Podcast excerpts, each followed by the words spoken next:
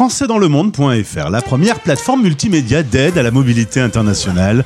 Bienvenue sur notre podcast, je suis Gauthier Saïs et aujourd'hui j'accueille Isor Caso de Vie à notre micro. françaisdanslemonde.fr Le podcast.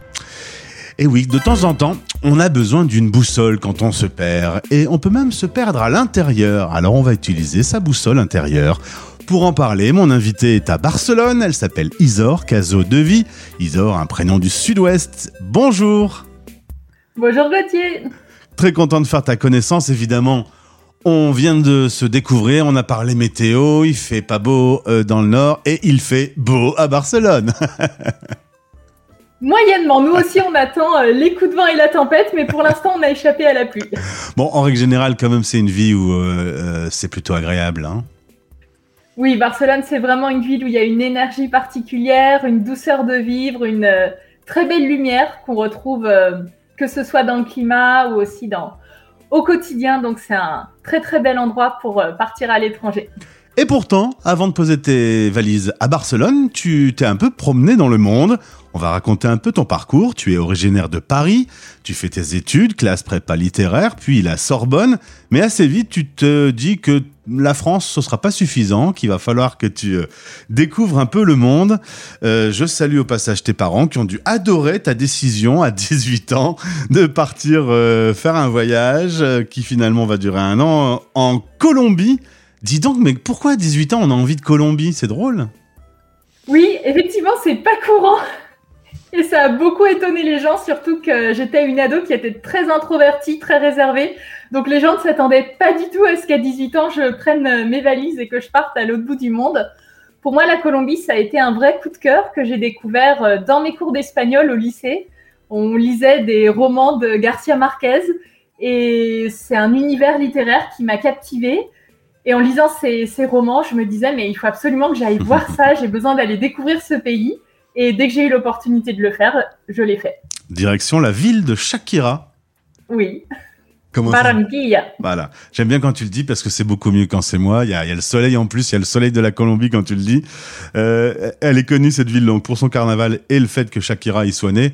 Au, au final, ouais, je pense que tout le monde euh, sur la planète euh, a la référence Shakira plutôt aujourd'hui.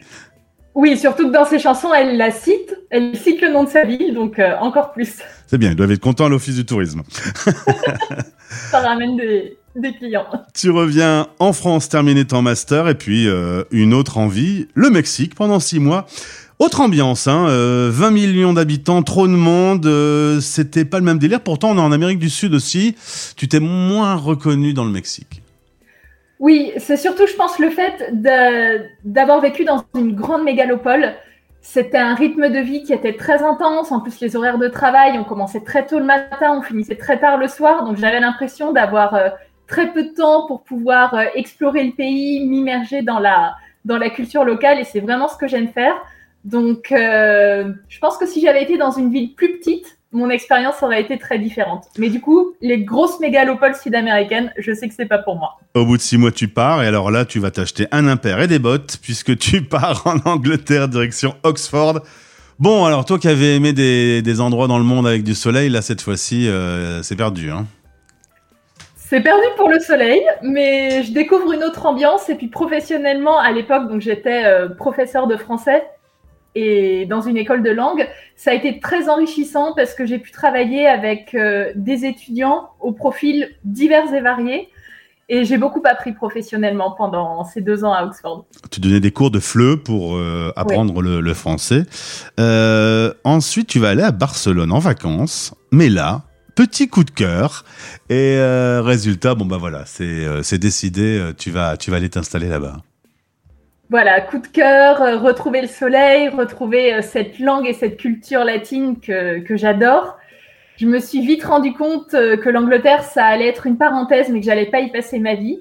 Et l'énergie de Barcelone, ce côté inspirant où on a l'impression que tout est possible, m'a très vite captivée. Et ça a été une évidence quand je suis venue en vacances de prévoir un séjour beaucoup plus long dans les mois suivants.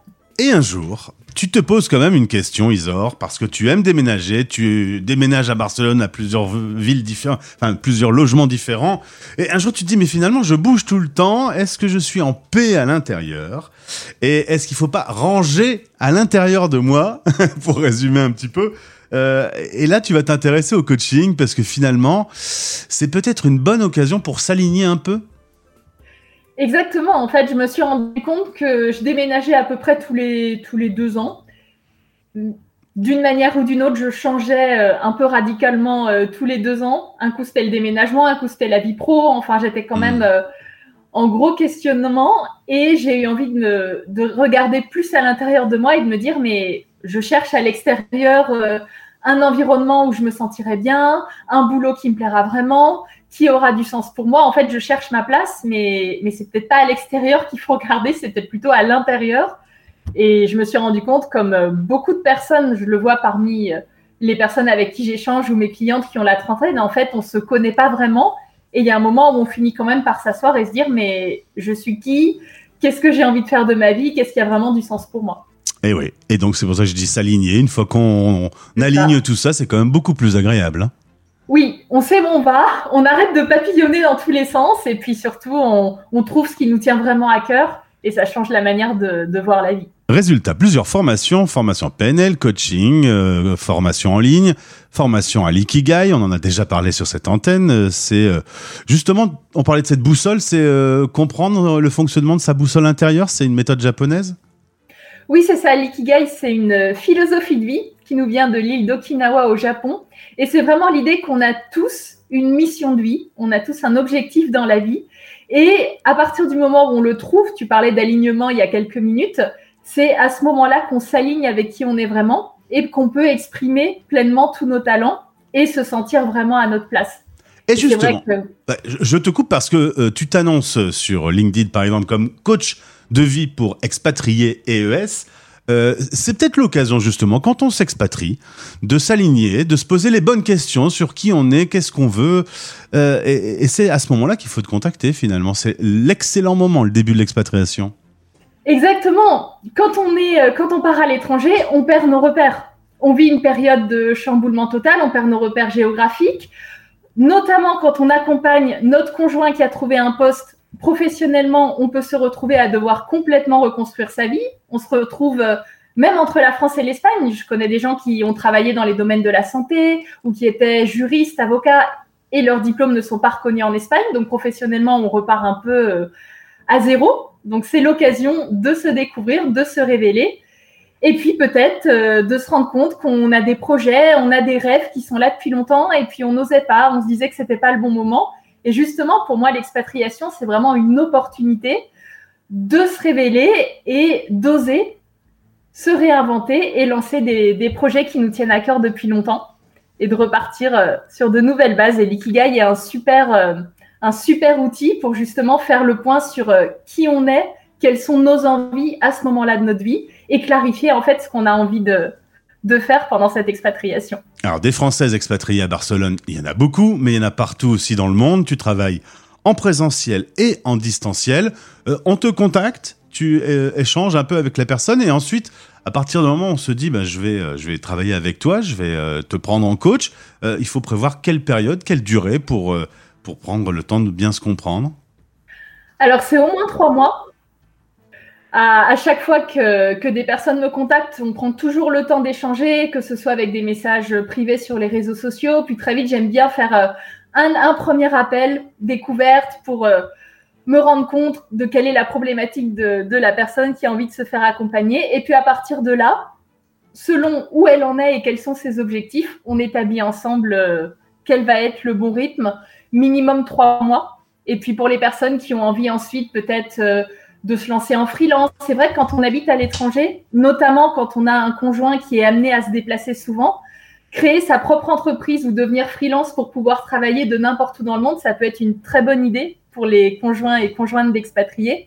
Et du coup, dans ces cas-là, c'est des accompagnements qui sont plus longs parce que une fois ce premier travail d'introspection et de connaissance de soi, j'aime aussi accompagner mes clientes à poser les fondations de, de leur nouvelle activité et de vraiment créer quelque chose qui est parfaitement aligné avec elles et qui, pour moi, c'est la clé d'une activité qui va fonctionner. Donc de 3 à 6 mois, on va dire. Merci beaucoup pour ces réponses, euh, Isor. Tu es euh, un soleil, tu es euh, souriante, irradieuse, c'est agréable.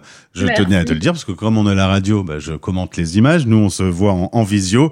on peut te contacter facilement. Ton site web est en construction, mais il y a les réseaux sociaux, les liens sont dans ce podcast. Barcelone depuis 9 ans, on peut considérer que tout se passe bien. Il n'y a pas de départ prochain pour une nouvelle Colombie ou quelque chose comme ça? Non, j'étais retournée en vacances il y a quelques années en Colombie, mais ça m'avait confirmé que j'aimerais beaucoup y passer un ou deux mois par an en vacances, enfin en vacances ou en travaillant de, en mode hmm. nomade digital. Mais pour y vivre au quotidien, je crois qu'en Europe, on a quand même euh, des facilités, une liberté de mouvement et une sécurité qu'aujourd'hui, j'ai pas envie d'abandonner. Donc, euh, Merci pour l'instant, on reste là. C'est très clair et en tout cas, tu reviens quand tu veux sur l'antenne de Français dans le monde. Ça a été un plaisir de faire ta connaissance euh, et à très vite alors. À très vite Gauthier, merci beaucoup à toi. Français dans le monde.fr